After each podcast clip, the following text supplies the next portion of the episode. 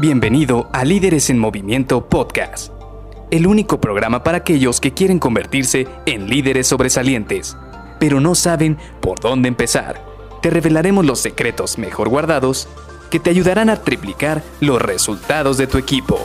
Con ustedes, su anfitrión, mentor en temas de liderazgo, CEO de Líderes en Movimiento y única persona que piensa que la pizza con piña debería ser patrimonio cultural de la humanidad, Luis García.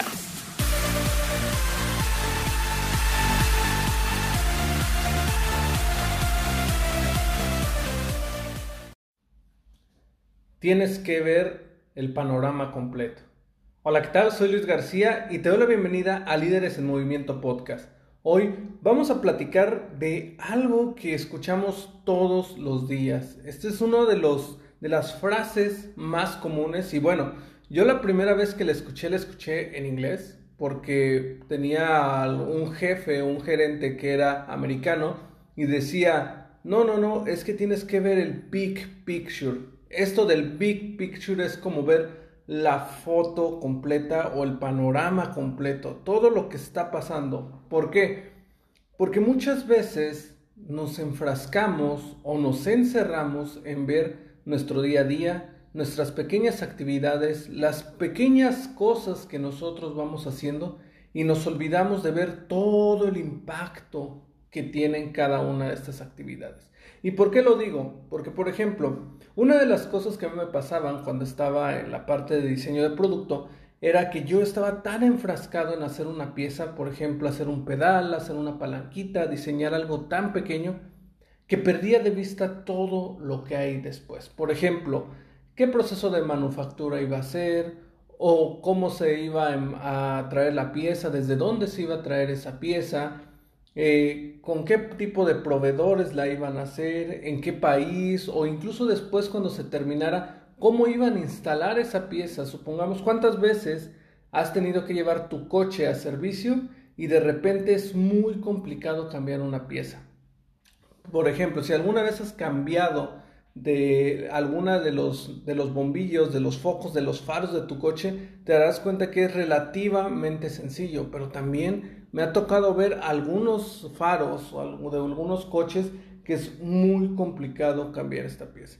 Y todo esto lo tienes que ver, todo esto lo tienes que visualizar, porque esto es prácticamente el big picture, esto es la fotografía completa, es ver todo lo que está alrededor de tus actividades. Y esto a mí me resultó interesante cuando yo ya estaba de, como colaborador o como siendo parte de un equipo y cuando me ponen un equipo a cargo, se vuelve algo aún más fuerte, se vuelve algo aún más este, de responsabilidad. Tenía más responsabilidad el tener que ver todo el panorama completo. ¿Por qué? Porque yo ya no más no veía el hecho de asignar tareas, el hecho de asignar actividades, el hecho de ver mis recursos que tenía disponibles, tanto materiales como de personas, sino que además tenía que saber hacia dónde quería dirigir a mi equipo. Y no hablemos simple y sencillamente de los objetivos a, a, corto plazo que queremos lograr, sino también a mediano y largo plazo.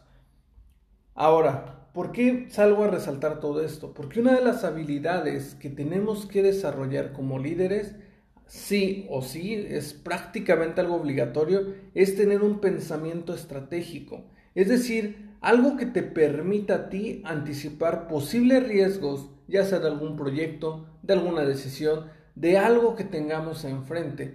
este hecho de poder anticipar a ti te permite pareciera para otras personas como si estuvieras viendo el futuro. Sin embargo, es simple y sencillamente saber a, a base de las lecciones aprendidas de otros proyectos qué es lo que pudiera salir bien, qué es lo que pudiera salir mal, qué es en lo que tienes que enfocar tu atención para que cada uno de los proyectos o actividades de tu equipo salgan adelante.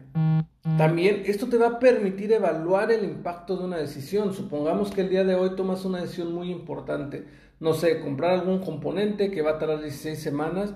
Pues antes de tomar esa decisión, este tipo de pensamiento te va a ayudar a ti a poder tomar esa decisión de una manera, puede decirse holística, es decir, desde, desde distintas perspectivas. También te va a permitir generar una estrategia acorde a las necesidades organizacionales que tienes. Y son necesidades organizacionales reales porque todas las organizaciones tienen diferentes necesidades. No vas a poder resolver un problema organizacional de la misma manera que lo hiciste en una empresa anterior con otra empresa completamente nueva. Y viceversa, si estás en la misma organización, no es lo mismo resolverla en 2018 o 2019 o 2020 o incluso 2021. Cada año, cada situación es muy distinta. Sí, hay ciertos parámetros o ciertas lecciones aprendidas que se pueden tomar como base, pero es muy importante resaltar que todos nos modificamos durante el pasar de los, de los años, de los días y de los meses. También te va a permitir generar una una planificación real de recursos y materiales tanto a corto como a largo plazo, como lo decíamos previamente, porque de esta manera, como lo ves de manera estratégica, vas a saber en qué momento necesitas ciertos recursos y cuándo los vas a desplegar. Y esto también lo platicábamos hace unos días, cuando hablábamos precisamente de los tipos de recursos y cómo los vamos a planificar o convertir un recurso a otro tipo de recurso. También para poder crear alternativas efectivas para afrontar retos actuales. ¿Por qué? Porque sin duda, como lo decía, sí vamos a tener ciertas bases, vamos a tener ciertas lecciones aprendidas, pero siempre vamos a estar teniendo retos completamente diferentes y tenemos que crear alternativas que nos permitan solucionar estos retos. ¿Cómo vamos a poder desarrollar esta, este pensamiento estratégico? Yo te puedo sugerir dos formas muy buenas que a mí me han funcionado bastante. Primero, definitivamente tienes que cuestionar todo, cuestionar tus decisiones, cuestionar las actividades, cuestionar hacia dónde te quieres dirigir. Y para ello, buenas preguntas te van a funcionar. Son, ¿cuál será el impacto de tu decisión o de lo que estás haciendo en un futuro próximo? ¿Cómo va a impactar eso que estás haciendo o esos recursos que tienes o incluso las actividades que le estás asignando a un futuro próximo. Hablamos una semana, un mes, tres meses.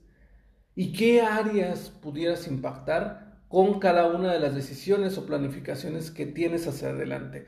Por ejemplo, como te lo decía previamente, cuando yo estaba como colaborador y yo solo me enfrascaba en mi diseño, pues impactaba otras áreas como área de calidad, área de compras, área de logística, área de servicio, y por eso tenía que trabajar todo con ellos para poder sacar una buena decisión o un buen diseño que fuera acorde a lo que nos iba a funcionar a todo el mundo.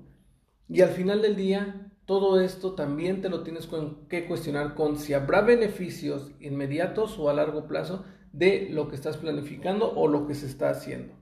Eh, habrá más preguntas, pero estas yo creo que son las básicas que tú tienes que hacer. Y una vez que tú te hagas estas preguntas, la segunda herramienta que te va a ayudar bastante es observar y reflexionar. Porque tienes que observar primero qué es lo que hay a tu entorno, que de qué puedes echar mano y una vez que tomes una decisión o que algo esté en marcha, también tienes que observar qué es lo que está pasando, qué es lo que se está desencadenando, qué resultados estás teniendo y reflexionar sobre esto. ¿Por qué? Porque una vez que reflexiones, asimiles y evalúes qué es lo que está pasando con cada una de estas decisiones, al final vas a poder evaluar si realmente tomaste una buena decisión o si requieres hacer un cambio o un ajuste en esa decisión que tomaste. Así que te dejo esto, que es la primera habilidad que vamos a desarrollar o que te sugiero que desarrolles sí o sí como líder para que puedas mejorar en tus habilidades y puedas mejorar tu liderazgo con tus colaboradores. Te veo mañana para seguir trabajando con estas habilidades que vamos a trabajar más a fondo. Te veo mañana. Bye bye.